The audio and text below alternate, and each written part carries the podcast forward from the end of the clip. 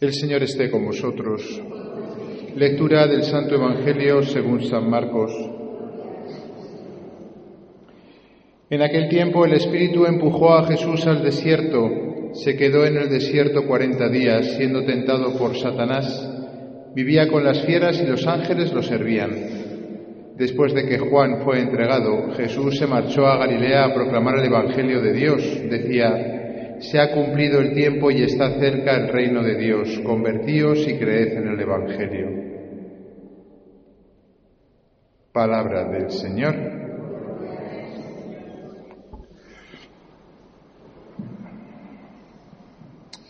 Si están aquí en misa a esta hora en el centro de Madrid y se van a perder el petardeo que va a dar nuestro alcalde, aquí cerca, no sé si lo saben, a lo mejor alguno lo sabía y sale delante de la misa, corriendo, pero yo creo que ya no llega.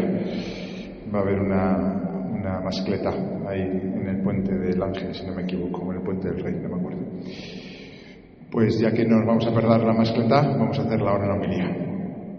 El Evangelio que hemos leído en este primer domingo de Cuaresma es muy sencillo, muy corto, el más corto de todas las versiones eh, de los evangelistas acerca de las tentaciones de Lucas. Pero Marcos siempre es concreto, pero muy incisivo en lo que dice. Comienza diciendo, el Espíritu empujó a Jesús al desierto, a ser tentado por Satanás. Y Jesús para nosotros es un referente. Seguidme, dice Jesús, imitadme, luego nos va a pasar lo mismo.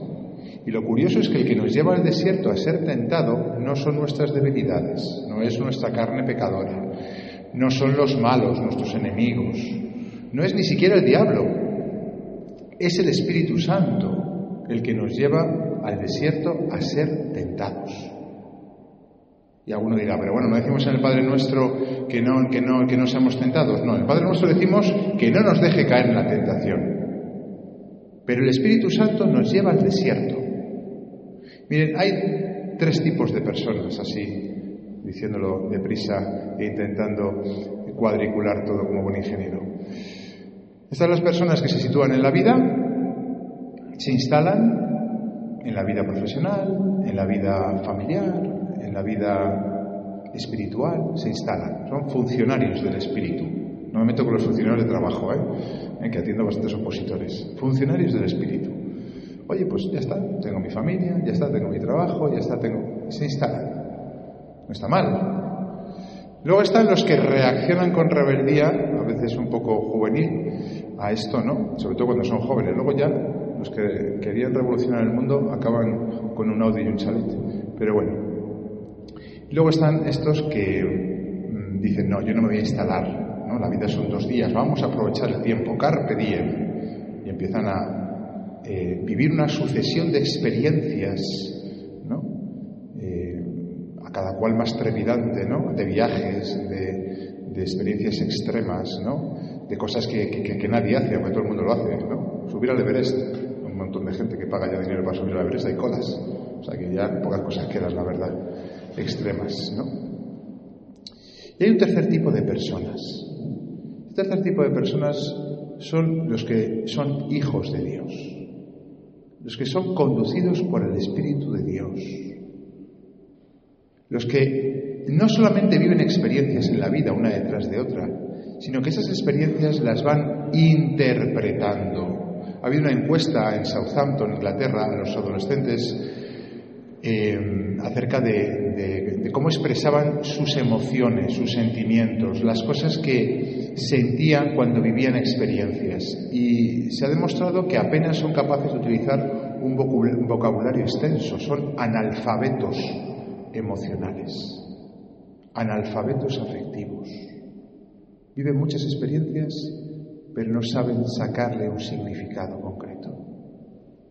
Claro, eso es lo que pasa los que consumen experiencias, que no les basta, entonces necesitan cada vez una más fuerte. Si son legítimas, pues todavía, si son ilegítimas, ¿no? Pues cada vez eh, adentrándose más en el vicio, ¿no?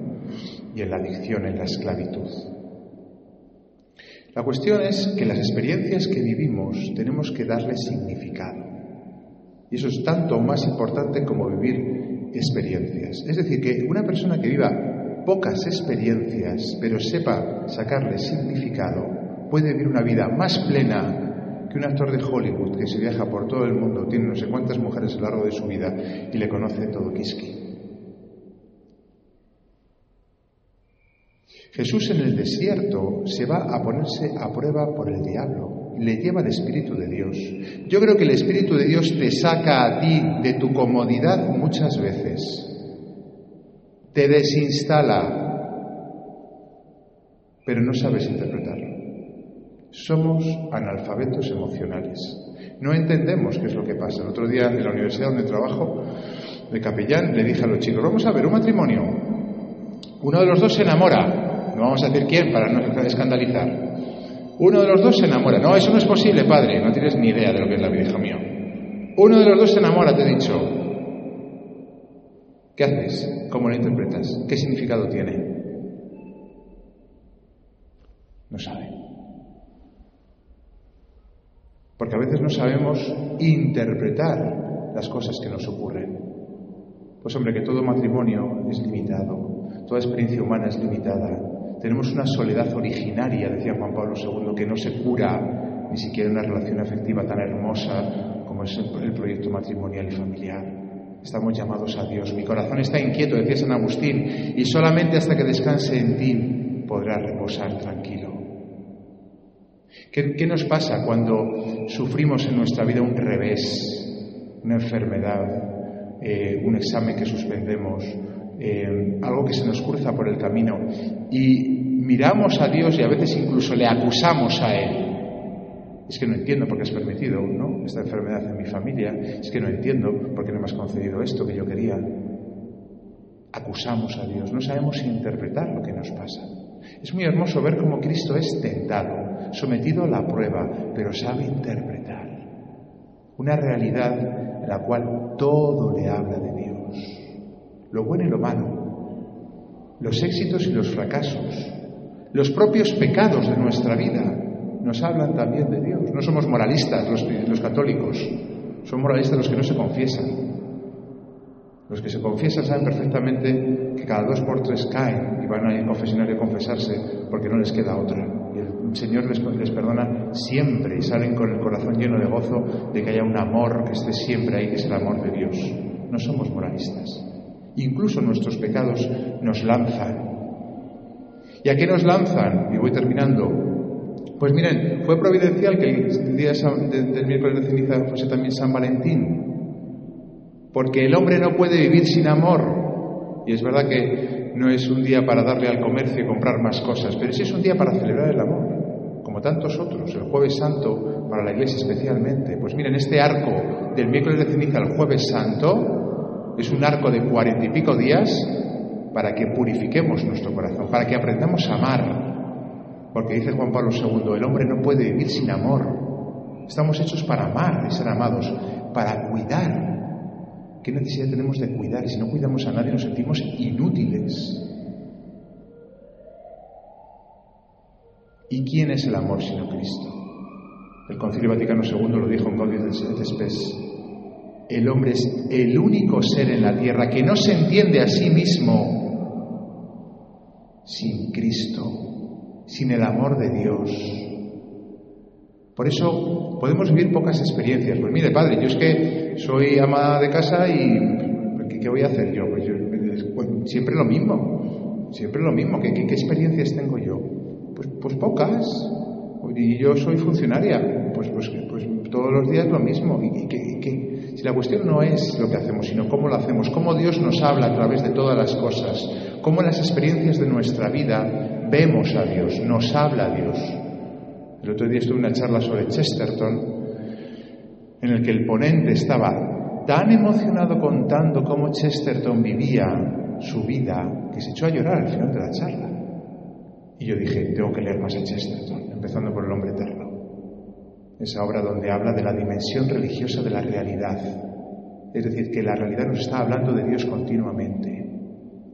Y por aterrizar en el Evangelio de hoy, las tentaciones son también queridas por Dios. Esto nos puede resultar escandaloso, pero es que es lo único que te desinstala de tu comodidad. Sí, de tu comodidad en el matrimonio, donde ya no tienes detalles. De tu comodidad con tus hijos, que no les dedicas tiempo para hablar con ellos.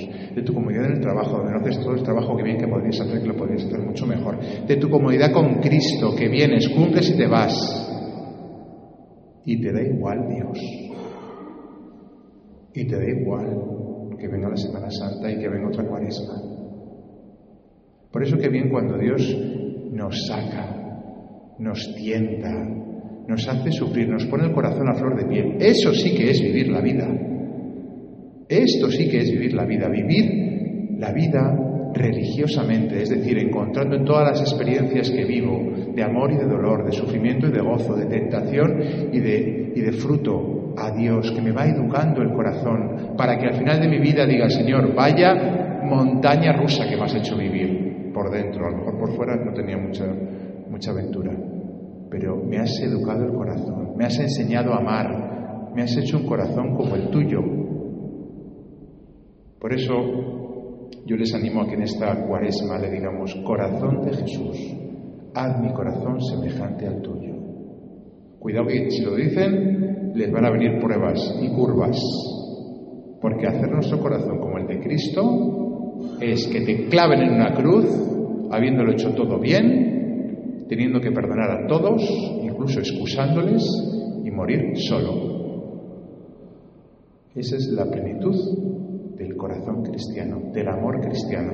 Lo raro, lo curioso de todo esto es que sin ese amor no sabemos vivir y la vida nos parece tediosa cuando nos instalamos.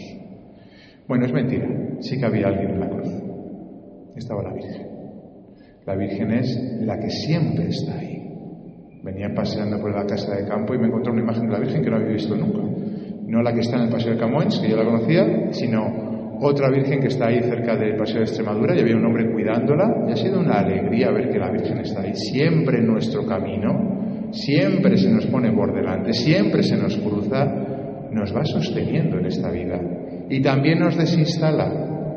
También la Virgen como buena madre nos dice, venga, sí, sal, que te tiente el diablo, que te desinstale de esa vida mediocre que llevas. No te confundas, no se trata de consumir experiencias, se trata de encontrar a mi hijo en cada una de ellas. Que el Señor nos conceda vivir esta cuaresma